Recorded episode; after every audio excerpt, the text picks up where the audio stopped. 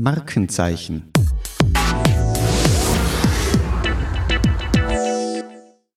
Liebe Freunde der erfolgreichen Markenkommunikation, herzlich willkommen zu einer neuen Folge des Faktor Podcasts Markenzeichen. Online-Marketing ist in allen Marketingabteilungen mitten im Kommunikationsalltag gelandet und dort auch nicht mehr wegzudenken. Gleichzeitig erleben wir im Online-Marketing laufend Veränderungen, Umbrüche und neue Möglichkeiten. Was tut sich im Moment im Online-Marketing? Welche Entwicklungen sehen wir aktuell? Und wie können wir diese zu unserem Vorteil nutzen? Darüber darf ich mich heute mit einem geschätzten Faktorkollegen unterhalten. Er entwickelt für Kunden ganzheitliche Online-Marketing-Strategien und ich freue mich sehr, dass ich bereits seit zehn Jahren mit ihm zusammenarbeiten darf. Herzlich willkommen, Bernhard Dominguez. Hallo Mario, vielen Dank, dass ich wieder Gast sein darf in einem deiner Podcasts. Bernhard, bevor wir in die aktuellen Trends im Online-Marketing eintauchen, erzähl uns doch ein wenig, warum du nach mehr als 20 Jahren Erfahrung im Online-Marketing noch immer so begeistert von diesem Thema bist. Das, was mich am Online-Marketing insgesamt so fasziniert und mich quasi bei der Stange hält, ist die laufende Veränderung, die einfach diesem Thema innewohnt. Das bedeutet, ich habe vor einem Jahr andere Herausforderungen oder andere Möglichkeiten gehabt fürs Online-Marketing, als ich es heute habe. Es war vor fünf Jahren ganz anders als heute. Und wie es nächstes Jahr sein wird, dürfen wir schon gespannt sein. Und das ist jetzt nicht etwas, was mich abschreckt, sondern ganz im Gegenteil. Ich bin so neugierig darauf, wie denn Dinge sich entwickeln, welche Möglichkeiten sich ergeben und vor allem, wie die ganze Umgebung darauf reagiert, wie man damit mitwachsen kann, welche Möglichkeiten sich für Unternehmen ergeben können und die gemeinsam zu erforschen, das ist einfach eine sehr spannende Aufgabe, die es nie langweilig macht, äh, sich tagtäglich damit zu beschäftigen. Eine geschätzte Kollegin aus unserem Online-Marketing-Team bei Factor hat äh, letztens mal ganz schön auf den Punkt gebracht. Die hat gesagt, würde sie für ein Jahr auf eine einsame Insel ohne Internetverbindung gehen, würde ihr das wahrscheinlich zum ersten sehr viel Spaß dort machen, auf einer schönen idyllischen Insel. Gleichzeitig aber hat sie gesagt, fachlich würde sie wahrscheinlich 60, 70, 80 Prozent ihres Wissens verlieren, weil so schnell so viel in Bewegung ist. Und auch sie, wie übrigens unser gesamtes Online-Marketing-Team, sieht das sehr positiv im Sinne einer positiven Neugierde. Da entstehen Veränderungen, positive neue Möglichkeiten, Chancen, Themen, die man einsetzen kann. Und damit wollen wir uns heute ein bisschen beschäftigen, was passiert da aktuell. Bernhard, welche großen aktuellen Entwicklungen siehst du denn im Moment im Online-Marketing?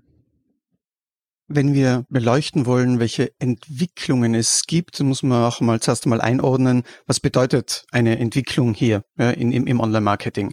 Es gibt verschiedenste Faktoren, ob das jetzt äh, wirtschaftlicher Natur ist, ja, wo man sagt, okay, gibt es Budgets oder äh, für gewisse Kampagnen oder nicht. Oder es gibt Veränderungen, die an den Stellschrauben des Online-Marketing einfach entscheidend sind. Ja? Und so eine Stellschraube wäre zum Beispiel die Reichweite. Das bedeutet, äh, alle Veränderungen, die sich unmittelbar auf die Reichweite von Kampagnen auswirken, äh, das wäre dann so eine Entwicklung, die für das Online-Marketing bedeutsam wäre. Und solche äh, Reichweitenveränderungen können verschiedene Gründe haben. Ja? Ob das jetzt äh, iOS-Update war, ja, wo es drum, ums Targeting gegangen ist und sich da schwerer getan hat, oder ob neue äh, Mitspieler auf dem Markt erscheinen, die es einem ermöglichen, Zielgruppen in einem anderen Kontext zu erreichen oder besser zu erreichen. Das äh, wären dann solche Entwicklungen. Was gibt es jetzt aktuell an Entwicklungen, die zum Beispiel an der Reichweite äh, was verändern würden? Dann sehe ich da im Moment akut noch nichts äh, sehr Großartiges am Horizont äh, auftauchen. Es gibt ein paar neue Plattformen, es gibt äh, ein paar andere Möglichkeiten im Targeting, aber jetzt nichts, was einen den Hebel groß verändern würde. Wenn man es jetzt ähm, äh, ein bisschen längerfristig sieht, dann sieht man sehr wohl so Trends wie, wo erreiche ich äh, vermehrt junge Menschen? Wie wichtig ist die Rolle von Bewegtbild? Ja, wo kann ich äh, da ähm, Interaktionen schaffen? Wo kann ich Aufmerksamkeit erregen? Und da gibt es tatsächlich äh, Entwicklungen, wo ich sage, man kommt zum Beispiel an einem Bewegtbild immer schwerer vorbei. Also das ist einfach Pflicht, das äh, sauber, gut in einer Kampagne mit integriert zu haben und nicht einfach zu sagen, ich bleibe bei meinen äh, Standard-Bannern und wenn die vielleicht noch ein bisschen animiert sind, dann habe ich schon alles äh, gut gemacht. Nein, also für eine allumfängliche gute Kampagne brauche ich auf jeden Fall Bewegtbild mit im Blumenstrauß. Das ist ja schon eine ganz wichtige Erkenntnis gleich zu Beginn, Bernhard. Äh, das bedeutet, wenn wir über Entwicklungen im Online-Marketing sprechen, geht es zwar auch, aber beileibe nicht nur um Plattformen. Man denkt dann oft in, äh, was ist die nächste große Plattform, what's the next big thing.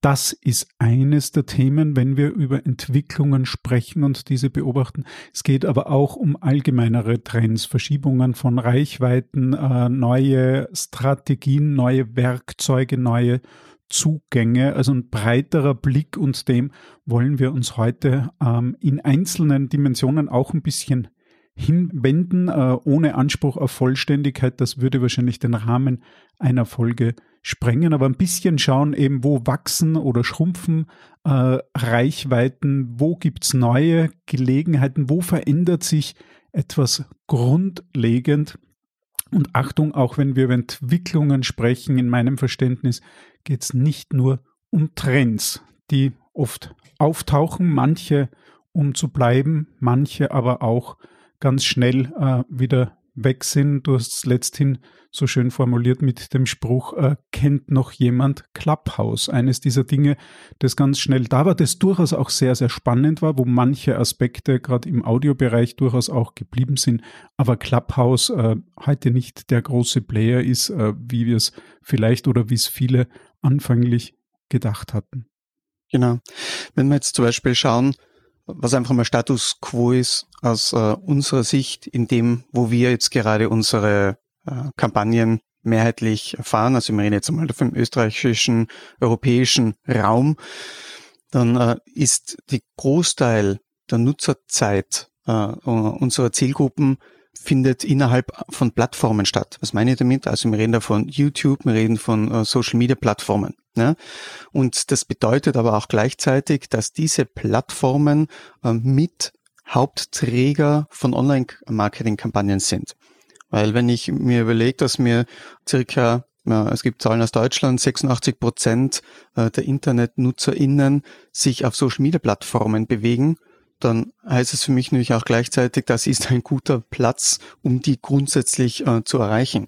Wenn ich schaue auf die äh, Nutzungszeiten insgesamt schaue, äh, wo die, wo man sieht, äh, am Tag im Schnitt fast eineinhalb Stunden in sozialen Netzwerken und das über mehrere Accounts verteilt, dann weiß ich, über Online-Marketing bei Social Media komme ich nicht drum rum. Ja, also da muss ich einfach äh, drauf schauen. Wenn man ein bisschen drauf schaut, wie die Reichweiten jetzt Richtung B2C oder B2B aussehen, dann sieht man dann klare Favoriten äh, in, auf den Social Media Plattformen, also Facebook äh, B2C, LinkedIn B2B. Und äh, zielgruppenspezifisch äh, sieht man äh, die Plattformen TikTok, Instagram, die speziell jetzt äh, äh, Gen Z, Millennials und so weiter gut als Plattformen dienen, um dort Reichweite zu machen. Das ist so ein bisschen der Status quo. Ich sage, okay, wenn ich Reichweite machen will, muss ich auf jeden Fall die Plattformen mitnehmen. Natürlich bewegen sich alle Menschen auch sonst noch im Internet, das heißt ähm, äh, Bannerwerbung über Google Ads oder äh, Pre-Rolls, YouTube etc. gehören natürlich einfach auch dazu, äh, aber der Fokus wird ganz stark auch im Social Media Marketing sein, Online Marketing via Social Media. Da sind jetzt einige Stichworte gefallen. Erlaube mir da ganz kurz nachzuhaken. Bernhard, du hast unter anderem äh, Facebook für B2C angesprochen und die Frage stellen sich Marketingentscheidungsträgerinnen ja sehr häufig. Das bedeutet Facebook nach wie vor top unterwegs oder anders formuliert offensichtlich totgesagte leben länger.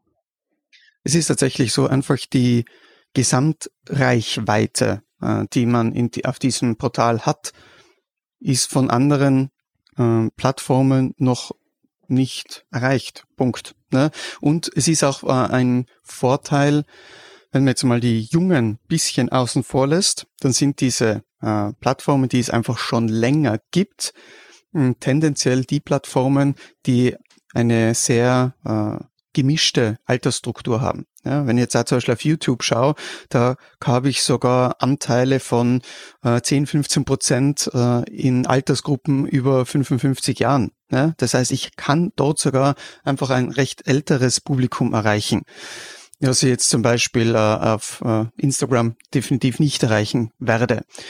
Und das ist der Vorteil von diesen äh, alteingesessenen, muss man schon fast sagen, Plattformen, dass sie durch ihre sehr große Nutzerzahl äh, und ihr längeres Bestehen einfach eine größere äh, Zielgruppe bieten und die damit einfach Chancen haben, auch gut zu arbeiten mhm. und gut Reichweite zu machen kann das nur unterstützen. Wir sehen es ja auch in unseren Kampagnenergebnissen für all unsere Kunden. Facebook äh, bei Gott nicht totgesagt, sondern eine wirklich etablierte Social-Media-Plattform, wo man ganz wunderbar sehr, sehr viele Zielgruppen erreichen kann. Es ist auch gefallen, und das ist ja ein ganz spannendes Thema, wo wir auch viele Projekte mit Kunden realisieren dürfen, TikTok. Aus deiner Sicht wird TikTok die neue Nummer eins in diesem Bewegtbildbereich? Kommt davon, wie man es betrachtet. Äh, wenn man jetzt rein Nutzerzahlenmäßig das betrachtet, also wir sprechen jetzt von äh, monatlich aktiven äh, NutzerInnen, dann haben Facebook und Instagram auch bei den Reels und diesen jungen Zielgruppen grundsätzlich die Nase vorne. Ne? Das bedeutet einfach, die Grundgesamtheit der TikTok-NutzerInnen ist geringer als bei Instagram ist und noch einmal viel geringer als bei Facebook. Das bedeutet, der Platzhirsch Meta hat es da sehr gut geschafft, das Format oder die, äh, die Idee der hochformatigen Kurzvideos für sich zu adaptieren und auch hier Platz zu besetzen. Das ist jetzt nicht so, dass TikTok quasi da das Feld alleine beherrscht oder äh, die Nummer eins ist. Das, was TikTok sehr, sehr gut macht und das ein bisschen unterscheidet von den anderen, das ist dieser sehr auf Verweildauer ausgerichtete Algorithmus in meinem Newsfeed. Man hat sich bei TikTok davon gelöst, über Follower zu sprechen und äh, eigene Gruppen zu bilden, sondern äh, man überlässt es mehrheitlich dem Algorithmus, der entscheidet, was in der Sekunde vielleicht äh, der Person, die gerade auf TikTok ist, am ehesten gefällt, äh, sie dazu bewegt, äh, noch länger auf TikTok zu bleiben und noch das zweite, dritte, vierte, zehnte Video anzusehen. Das ist so ein bisschen der, der Hauptvorteil von TikTok, dieser Algorithmus. Rein reichweitentechnisch, äh, muss ich sagen, spielen eben äh, Facebook und Instagram definitiv nicht nur mit, sondern sind da vorne mit dabei. Das heißt, äh, je nachdem, wie sich das weiterentwickelt, muss man sehen, ja, ob da es ein Match gibt, ob es einen echten klare Nummer eins gibt oder äh, ob vielleicht früher oder später, siehe auch politische Entwicklungen, äh, TikTok auch wieder verschwinden könnte. Also da, da bleibt alles offen in diesem Rennen. Also da wirklich spannend zu beobachten, die Zuwächse, die Wachstumszahlen haben sich natürlich verlangsamt, was aber äh, automatisch klar war bei dem hohen Wachstum, das TikTok an den Tag gelegt hat. Algorithmus hast du angesprochen, der großartig funktioniert und eben zu dieser unglaublichen Verweildauer und Nutzungszeit pro Tag äh, bei den Userinnen und Usern führt. Echt Wahnsinn, was da passiert.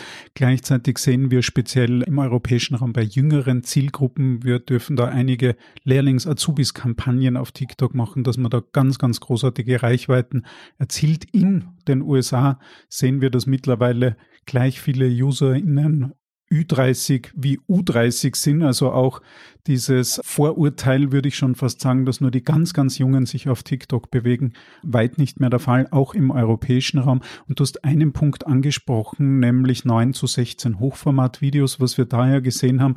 Da ist TikTok in eine Richtung vorgeprescht, die wir jetzt auf vielen Plattformen sehen, nämlich die Hochformat-Videos, sei es YouTube Shorts, Instagram Reels, Facebook Reels, ist Hochformat-Video das Maß, das neue Maß aller Dinge, Bernhard?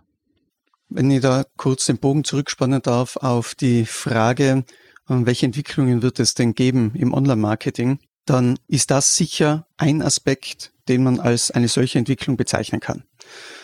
Es hat zwar jetzt TikTok das nicht quasi erfunden, sondern so ja, grundsätzlich ist das Hochformat-Thema hat seinen Ursprung in der einfachen Tatsache, dass Handys meistens Hochformat in der Hand gehalten werden. Und es war eigentlich nur eine Frage der Zeit, dass dieses Format äh, den Raum einnimmt, der ihm zusteht, ja, einfach weil das Format da ist, ja, der Kraft der Form des äh, Geräts, das man in der Hand hat und über das man Inhalte konsumiert. Die erste App, die da schon durchaus Maßstäbe gesetzt hat, war 2013, 15 circa äh, Snapchat, ne, wo man sagt, ah, die sind wir, hat man schon wieder fast ein bisschen aus dem äh, Auge verloren, spielt aber bei uns durchaus noch äh, eine Rolle äh, im Marketingmix. Und ähm, auf diese ersten Hochformat-Erfolge, so kann man sagen, hat dann TikTok äh, erfolgreich aufgesetzt, ja, das ja auch nicht auf der grünen Wiese entstanden ist, sondern auch ein, aus einer anderen App heraus entstanden ist. Wenn man jetzt so reden kann über dieses äh, Medienformat, dann ist das Besondere daran, dass es einfach bestimmt andere Anforderungen gibt an die Produktion, an die Konzeption, wenn es um Hochformat äh, geht. Und äh, deswegen äh, ist äh, das eine Entwicklung, die ganz stark in die, in die Richtung geht, dass man Inhalte sehr speziell dafür herrichten muss, sehr speziell dafür aufbereiten muss. Man muss auch verstehen, äh, wenn ich mich hier zurückerinnere, wie die Hochformat-Videos gekommen sind, dann war das noch ungewohnt. Und man hat sich gedacht, wie kann man denn nur? Weil wenn ich etwas auf einem Video allumfänglich sehen will, dann muss das doch im Querformat sein, ja, weil nur so sieht man alles. das ist aber etwas, wo man dann einfach merkt, wie sich die Sehgewohnheiten verändern.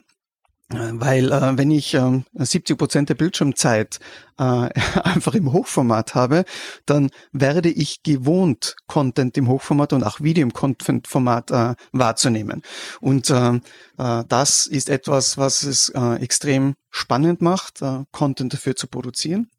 Was da jetzt noch eine Rolle spielt, äh, oder wo man einfach sieht, dass dieses Hochformat eben angekommen ist, ähm, in, auch bei den Content-Produzenten. Jetzt rede ich mal von Streaming-Diensten. Zum Beispiel wird bei Netflix bei verschiedenen Serien, wie zum Beispiel The Crown, werden Landschaftseinstellungen, die sonst auf dem großen Bildschirm in einer uh, sehr schönen panoramaartigen Totalen dargestellt werden, dann auf Mobile, auch wenn es dort auch im Querformat gespielt wird, äh, nur in einer halbnahen Darstellung quasi äh, ausgespielt, einfach weil man auf diesem kleinen Screen äh, nie mit dieser panoramaartigen Darstellung äh, punkten kann, weil man da eigentlich zu wenig erkennt.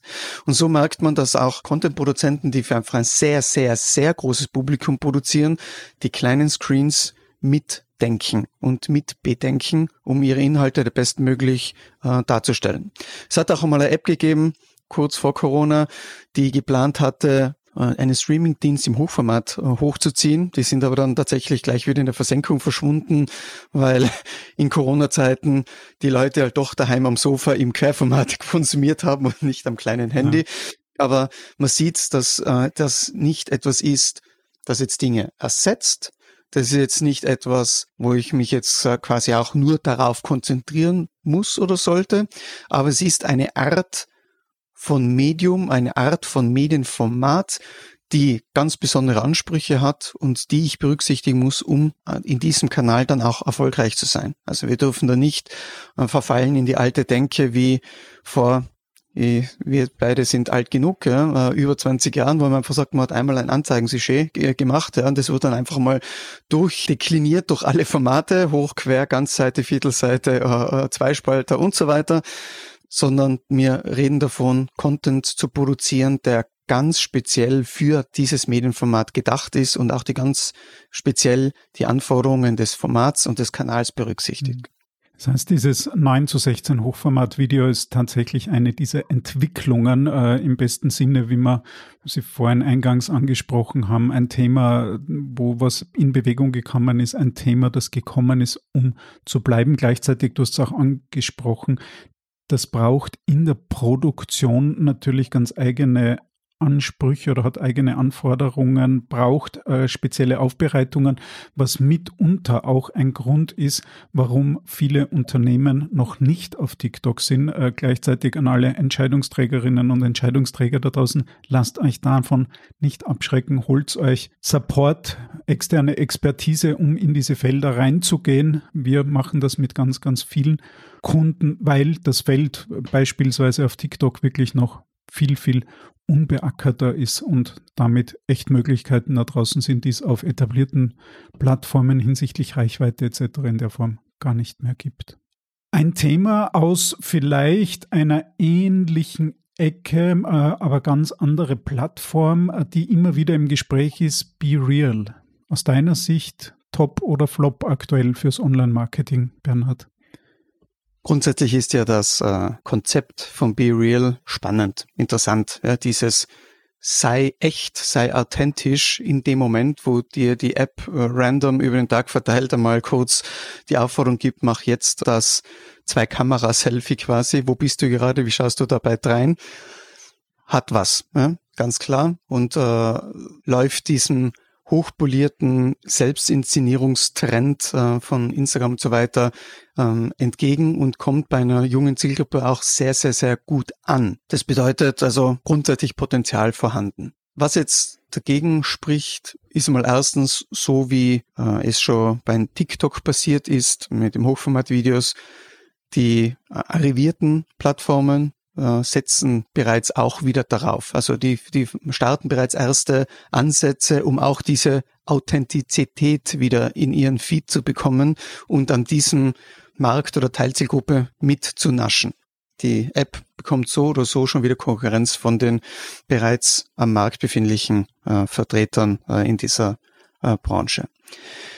Die andere äh, Geschichte ist, dass Be Real im Moment von der Mechanik her nicht so aussieht, als ob man da vernünftig Online-Marketing betreiben könnte. Ja, wenn wir jetzt einfach einmal uns anschauen, wie die üblichen äh, Strategien sonst so funktionieren, speziell auf Social Media, reden wir mal Richtung Influencing. Ne? Ähm, es ist dort viel, viel, viel schwerer, mir schnell eine große Follower-Schar aufzubauen. Das heißt, dieses, ich baue mir meine Gruppe auf über Menschen, die ich schon in meinen Kontakten sind, ob ich dann entdeckt werde und ob ich da mich verbinden kann mit anderen. Das Wachstum meiner Follower-Schar ist da viel, viel schwerer voranzutreiben als auf anderen Kanälen. Dann ist im Moment auch laut Ansage der App selbst eigentlich keine Werbung vorgesehen. Wir wollen nur eure echten Momente darstellen und wie es jemand anderer an anderer Stelle gemeint hat, es gibt nichts Beruhigenderes, als zu sehen, dass es bei allen anderen auch so langweilig ist wie bei mir. Also das ist so da dieser Kontrast äh, zu äh, den Instagram-Posts, äh, wo einfach alles gerade immer wahnsinnig toll und wahnsinnig schön und äh, überhaupt sehr speziell ist, sondern dass es vollkommen in Ordnung ist, an einem äh, random Abend am Sofa zu sitzen und sich irgendeinen komischen Film anzusehen, weil das andere Menschen auch tun ne? und nicht jeder gerade voll bei der Party ist oder ähnliches. Ähm, das heißt, ähm, ich sehe es im Moment nicht. Es wird gerade keine Möglichkeit geboten, dort Online-Marketing zu machen, Werbung zu schalten. Äh, das über Content-Marketing, Influencing zu machen, scheinen auch die Hebel noch nicht geeignet dafür. Muss ich sagen, lass uns sehen. Ja, ist jetzt etwas, was uns 2023 vielleicht nicht wahnsinnig beschäftigen wird. Wir werden es definitiv äh, verfolgen. Und ja, natürlich bin ich auch auf Be Real und schaue mir an, was da so passiert und wie sich das anfühlt, weil das ist ja auch etwas, was wir als Online-Marketer und Marketerinnen tun müssen, tun wollen und mit Freude tun, äh, diese neuen Möglichkeiten auch immer auszuloten, auszuprobieren und zu sehen, wo da die Kraft liegt und äh, was man damit anstellen kann. Ja? Ob das jetzt als User, Userin ist oder eben als Online-Marketing-Aspekt. Das Einzige, was bei Be Real marketingtechnisch interessant war und ist, war ihre eigene Online-Marketing-Strategie, weil die offline basiert ist. Das heißt, die haben in ihren äh, Peer-Gruppen, sprich äh, studentische Umgebung, äh, Schülerumgebungen, Challenges ausgerufen. Schaffst du in einer Woche sechs neue Freunde, bekommst du sechs Pizza und einen Softdrink dazu. So ist die Followerzahl speziell in äh, USA sehr rasch, sehr schnell in die Höhe gegangen. Ja, und da muss ich sagen, haben sie das sehr, sehr schlau gemacht und da kann man auf jeden Fall sich was abschauen von BeReal.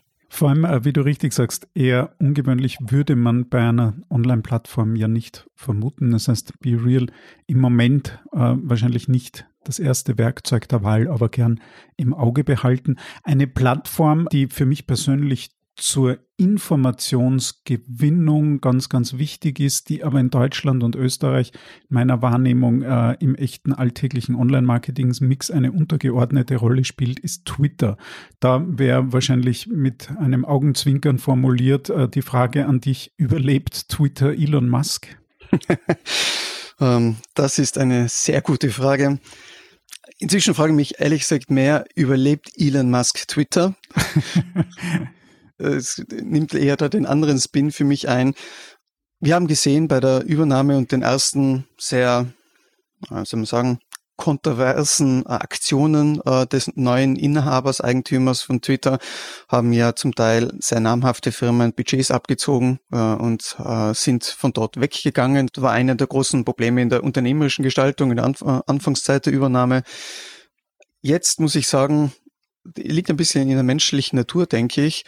Nach der ersten großen Aufregung sind trotzdem noch speziell jetzt ja, die beruflich Interessierten, ja, jetzt reden wir mal von Journalisten oder ähnlichen Menschen, nach wie vor dort. Ja, es ist jetzt nicht so, dass die als Twitter-Nachfolger ausgerufene Plattform Mastodon da jetzt so durch die Decke gegangen wäre, dass die jetzt am Start sind. Ja, überhaupt nicht. Also von dem her, lass uns da drauf, drauf schauen. Tendenziell würde ich eher behaupten, Twitter wird Elon Musk überleben und ähm, mal schauen, was da 2023 äh, bringt. Gleichzeitig haben wir in letzter Zeit bei Twitter viele insgesamt spannende Diskussionen erlebt, äh, wie beispielsweise eben der Umgang mit, mit Hate Speech, aber auch das Thema, das dort ja ein Gedanke war, für Sicherheitsfeatures, äh, Stichwort Zwei-Faktor-Authentifizierung und Co., Geld zu verlangen, zwar im Package quasi mit der Authentifizierung, aber da sind viele aus meiner Sicht sehr relevante Diskussionen und Diskurse angestoßen worden, ähm, die häufig aus der Twitter-Ecke kamen, aber nochmal, wie gesagt, im alltäglichen Marketingmix im Online-Marketing in Deutschland und Österreich eine eher untergeordnete Rolle, außer äh, man will speziell eben MeinungsbildnerInnen, wie du es vorhin schon gesagt hast, auch dort erreichen. Wenn man noch last but not least äh, bei den Plattformen bleibt, wie siehst du denn momentan LinkedIn? Einerseits sehen wir seit Jahren, und das hat sich ja wirklich schon sehr, sehr lange abgezeichnet, dass es als die Business-Plattform wirklich durch die Decke geht. Gleichzeitig erlebt man immer häufiger gefühlt UserInnen Feedback, äh, die LinkedIn dann schon eher ein wenig als Schauplatz der Belanglosigkeiten inhaltlich erleben, wahrnehmen oder eine Tendenz in diese Richtung sehen. Wie ist da deine professionelle Wahrnehmung von LinkedIn, äh, speziell im B2B-Bereich, Bernhard? Ich sehe das als Teil der Entwicklung der Plattform. Das, was du jetzt als, genannt hast als Schauplatz der Belanglosigkeiten, rührt meiner Meinung nach mehr davon her, dass Menschen versuchen, hier jetzt ihr Auftreten, ihr Profil zu schärfen. Und das machen sie mehr oder weniger gut und die, die es weniger gut machen, die verstärken dieses Bild der Belanglosigkeiten. Weil wenn man den Blick hinlenkt zu denen, die es nämlich wirklich gut machen, die was zu sagen haben, dann sieht man sehr schnell, dass hier die Mechanismen von Social Media und einer Online-Plattform wie LinkedIn äh, ist, sehr wohl sehr gut funktionieren. Da entstehen Diskussionen, da entstehen äh, echte Kontakte, da entsteht Meinungsaustausch, da entsteht Wissensweitergabe, Wissenstransfer. Das bedeutet, für mich ist das eben ein Teil der Entwicklung und ähm, die äh, Personen, die jetzt dazu beitragen, diese Belanglosigkeiten quasi äh, voranzutreiben oder äh, diese Belanglosigkeiten darzustellen, die werden meiner Meinung nach binnen überschaubarer Zeit auch nicht mehr am Start sein. Einfach weil die immer weniger sichtbar sein werden. Ich bin mir sicher, dass LinkedIn da auch mit Reichweiten und Ausspielungen auch noch nachziehen wird und nachschärfen wird. Ähm, sie machen das ja auch aus meiner Sicht recht schlau. Aus Marketing-Sicht ist es äh, blöd, aber aus ihrer Kampagnensicht ist es schlau, dass sie zum Beispiel ein recht hohes Tagesbudget haben. Das heißt, ich werbe auf LinkedIn nur, wenn ich A, das Budget habe und B, äh, dafür dann auch sinnvoll äh, Content produziere und nicht einfach für ein paar Euro mal auf die Schnelle irgendwie Zeug raushau. Durch diese Schranke unterstützen sie es, dass das, was dann an Werbung rausgeht, halbwegs auch qualitativ hoch ist. Und äh, ich denke, dass sie da auch in der Hinsicht, was die in, äh, dargebotenen Inhalte angeht, das in die Richtung gehen wird, dass sich das dann auch noch weiter verbessern wird. Und wir sehen ja äh, auch bei all unseren Projekten, die wir bei Faktor für Kunden machen dürfen, dass LinkedIn wirklich ein tolles Spielfeld sein kann. Ob es jetzt äh, bezahlte Kampagnen sind, die zum Teil wirklich herausragende Performance und Ergebnisse liefern, aber auch für unsere Kunden, wo Personal Branding einfach ein sinnvoller Bestandteil oder Puzzlestein in ihren Marketingaktivitäten sein kann, wenn man das klug im Sinne von richtig angeht, die Mechanismen verstanden hat, äh, wie LinkedIn funktioniert, wie auch die Menschen dort, die sich dort bewegen, funktionieren und wo deren Bedürfnisse liegen, da kann es ein ganz, ganz großartiges Werkzeug im Marketing-Mix sein. Also von meiner Seite ein Appell, äh, schaut's da hin, nehmt euch die Zeit, äh, durchaus auch ein bisschen Ressourcen aus eurem Budget. Das kann ein sehr, sehr spannendes Spielfeld sein. Personal Branding ist vielleicht auch ein gutes Stichwort oder eine äh, gute Brücke zu einem Thema, das ich mit dir in diesem Zusammenhang Entwicklungen im Online-Marketing auch noch ein wenig beleuchten möchte. Bernhard, nämlich Content Marketing. Ich würde mal sagen, wie, wie siehst denn du, wo war das Content Marketing? Wo geht's denn hin? Wo stehen wir? Da geht's dann ja auch um Reichweiten, um Botschaften. Siehst du da aktuell Entwicklungen? Geht's nach oben, geht's nach unten? Bleibt's unverändert? Ich würde den Bogen sogar ein bisschen breiter noch spannen. So wie diese einzelnen Teildisziplinen des Online-Marketing sich über die Jahre entwickelt haben, Möglichkeiten sich verbessert haben, sich neue Ausprägungen entwickelt haben. Egal, ob das jetzt äh, beim alten Newsletter war oder eben beim Content Marketing, wo man jetzt als eine Ausformung zum Beispiel Influencing nennen könnte oder eben Personal Branding äh, auf LinkedIn und ähnliches. Das, was dem allen gemein ist, ist, dass je länger es Online-Marketing gibt, desto höher wird die Spezialisierung in den einzelnen Segmenten. Und wenn ich eine allumfassende Kampagne fahren möchte, und mit Kampagne meine ich jetzt in dem Sinn nicht äh, etwas, was 1. Mai anfängt und am 6. Juni aufhört und ich habe dafür Geld ausgegeben, sondern eine Kommunikationsstrategie im Online-Bereich fahren möchte, dann muss ich sehen, dass ich die wesentlichen Aspekte in diesen Kommunikationskanälen sauber abdecke. Und Content Marketing ist ein Teil einer gelungenen Kommunikationsstrategie im Online-Bereich. Und deswegen ist die Entwicklung vielleicht äh, eher die, dass man noch genauer drauf schauen muss, was man wann an wen über welchen Kanal kommuniziert. Und das ist auch etwas, was wir in unseren Kampagnen ja ganz klar strategisch immer angehen. das heißt, dieses genau überlegen, was habe ich zu bieten, äh, wen könnte das interessieren? Was sind die Bedürfnisse, die Erwartungen der Zielgruppe und in welchen Ausformungen kann ich das den Menschen dann auch nahebringen? Und wenn wir Content Marketing so strategisch kontrolliert und auch kontrollierbar und damit steuerbar anlegen, umsetzen und durchführen, dann äh, können wir damit einen sehr wertvollen Beitrag leisten. Das heißt, Content Marketing ist aus meiner Sicht in einer Gesamtkommunikationsstrategie ein wesentliches Standbein, immer in Abstimmung mit äh, den Gesamtmaßnahmen über den anderen Kanälen, aber auf jeden Fall äh, basierend auf einer gemeinsamen Strategie, damit man da das Optimum dabei rausholen kann. Das ist ein ganz, ganz zentraler Punkt, weil wir das sehr häufig in Gesprächen auch erleben, dass Unternehmen sehr häufig sehr viel Energie und, und auch Budget ins Content Marketing investieren und das aber mit sehr, nenn's mal charmant, dürftigen Ergebnissen und dann natürlich damit hadern und sich die Frage stellen, ob denn Content Marketing das Richtige ist. Ich glaube auch, wie du eben sehr plakativ und klar gesagt hast, dass der Schlüssel darin liegt, Content Marketing klug und strategisch einzusetzen. Dann kann es nämlich sehr, sehr vieles bewirken, um nicht zu sagen Wunder bewirken vergleichsweise. Wir dürfen ja viele Kunden aus der Bauwirtschaft betreuen äh, und das ist für mich ein schönes Beispiel. Kein Mensch würde auf die Idee zu kommen, ein Gebäude zu errichten, ohne vorher einen klaren Plan zu haben.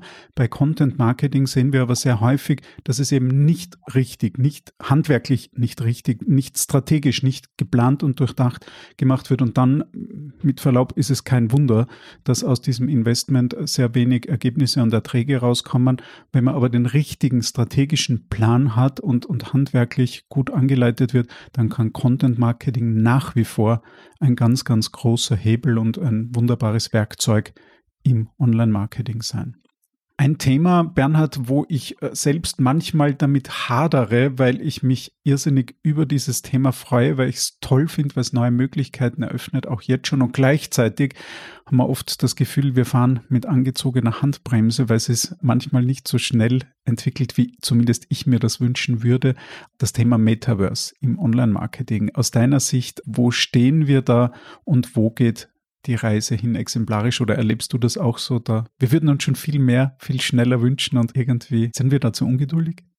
Es hat, äh, denke ich, sehr viele Gründe. Das habe ich jetzt äh, kürzlich in einem VR-Gaming-Bericht auf der Standard gelesen, wie der Redakteur äh, so schreibt.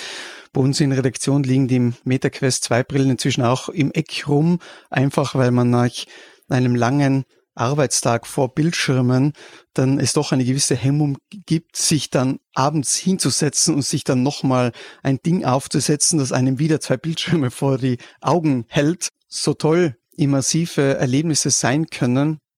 Also da äh, hakt dann schon mal, ja, weil man dann irgendwann mal genug vom Bildschirm hat. Das ist mal die eine, der eine Aspekt.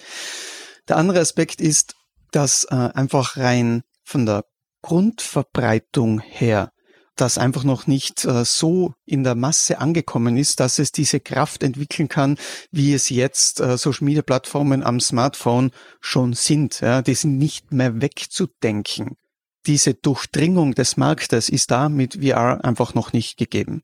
Das zweite ist aber auch, dass die Inhalte dahinter einfach noch zu dürftig sind. VR-Spiele zum Beispiel, die 70, 80, 90 Euro kosten ja, und mir äh, 10, 15 Stunden Spielzeit bescheren, dann ist das natürlich schon, okay, ja, was ist dann danach? Das heißt, äh, an diesen Aspekten äh, ist da noch ein bisschen zu arbeiten und auch das Verständnis von, was Metaverse ist und was man damit anfangen könnte, ist auch noch nicht jetzt in der Gesellschaft angekommen. Deswegen müssen wir da tatsächlich noch ein bisschen Geduld haben. Wir sehen es bei uns in der Agentur ja auch, die MetaQuest-Brillen dort äh, liegen selten in der Ecke, die werden gerne genutzt und für viele Dinge, aber eben äh, gleichzeitig gibt es auch vieles, das wir uns tatsächlich auch in der Agentur schon wünschen würden, wo sagen, äh, das ist eigentlich in der Form noch nicht möglich, auch wenn wir wissen, dass es kommen wird ein für uns wunderbares Beispiel, wo wir mit Kunden ganz fest unterwegs sind, sind unsere Brand Rooms, wo man im dreidimensionalen virtuellen Raum auch Markenwelten entdecken kann, sei es für das Onboarding neuer Marketing-Mitarbeiter oder sei es, um sich generell in äh, unterschiedlichsten Runden ein Bild der Marke zu machen, dort auch Diskussionen zu führen. Also es gibt heute schon ganz, ganz viele spannende Anwendungen so in der Breite, wie wir es mit manch anderen Themen haben, die wir aber auch schon seit 10, 15 Jahren alle Social Media mit uns herumnehmen, äh, ist es de facto noch nicht, aber definitiv ein Thema, das man als Marketingentscheidungsträgerin und Marketingentscheidungsträger auf dem Radar haben sollte und auf jeden Fall die Brille schon mal griffbereit, um erste Schritte zu erobern. Das ist auch etwas, wenn ich auf die erste Frage zurückkommen darf, wieso mir das so viel Spaß macht, nach wie vor im Online-Marketing äh, tätig zu sein. Dieses gemeinsame äh, Entwickeln der passenden Konzepte für VR mit meinen Kollegen und Kolleginnen aus den verschiedensten Fachbereichen, das ist etwas, was unheimlich Spaß macht.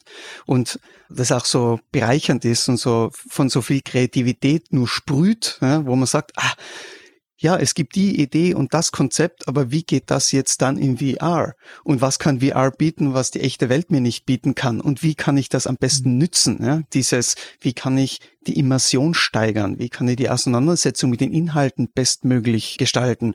Und das dann umzusetzen, wie eben beispielhaft in unseren Brandrooms, die wir da gerade entwickeln, das ist etwas, was mir einfach sehr viel Spaß macht und wo man einfach sieht, wohin die Reise in virtuellen Welten, in Online-Welten überall hingehen kann, ohne Garantie jetzt, äh, dass das jetzt das nächste tolle Nummer eins Pferd sein wird, auf das man setzen sollte, aber definitiv etwas, was das Verständnis von wie unsere Wahrnehmung funktioniert und wie Konzepte funktionieren äh, in der Kommunikation weiter schärft und äh, es macht extrem Spaß, sich damit auseinanderzusetzen.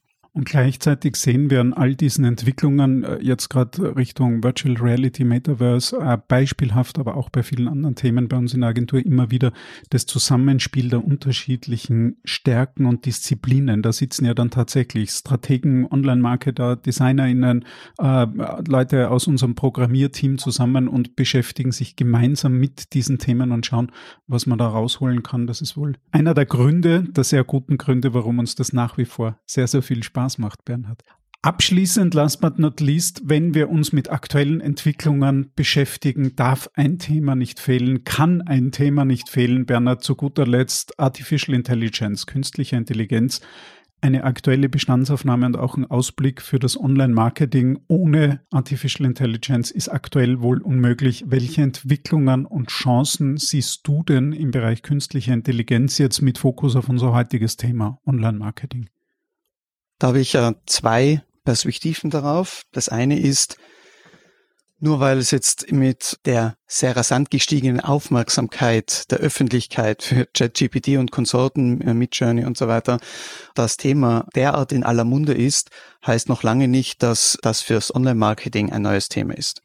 Das heißt, selbstlernende Algorithmen spielen bei uns schon seit Jahren eine Rolle. Ob das jetzt im Targeting ist, äh, ob das jetzt in der Personalisierung ist, äh, Budgetoptimierung und so weiter. Das heißt, da gibt's schon die Mechanismen, die aufgrund Basis großer Daten äh, lernen, optimieren und bessere Ergebnisse liefern, als man es mit selbst jemals könnte. Da nützen wir es bereits intensiv im Endeffekt, äh, ohne dass wir da groß darüber sprechen.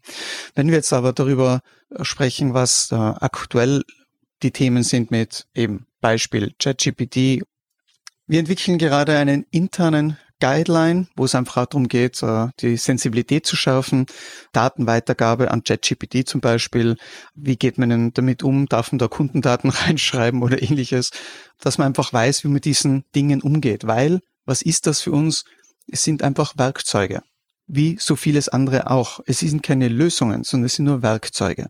Und als solche kann man es durchaus einsetzen, zum Beispiel in einem Brainstorming-Prozess, ne, wo ich sage, lass mir mal gerade schnell ein paar Ideen äh, zusammenschreiben, auf Basis dessen man Dinge weiterentwickeln könnte. Und man muss sich einfach immer ganz, ganz, ganz stark bewusst sein, Werbebotschaften von ChatGPT werden nie eins zu eins in eine Kampagne Eingang finden, sondern die müssen immer abgeglichen werden mit der sehr soliden strategischen Vorbereitung und Vorgehensweise, die wir bei solchen Kampagnen äh, an den Tag legen. Die wissen nicht, was das Beste für unseren Kunden ist, ja, weil wir die Ziele da nicht formulieren können, nicht sagen können, okay, diese Nuancen sind zu beachten und so weiter. Das heißt, das muss immer durch einen menschlichen Filter gehen. Der sagt, er berücksichtigt die strategischen Vorarbeiten und Vorgaben. Das heißt, ja, in einem Brainstorming-Prozess super, äh, kann man echt machen, aber das wird nie unkuratiert irgendwie rausgehen.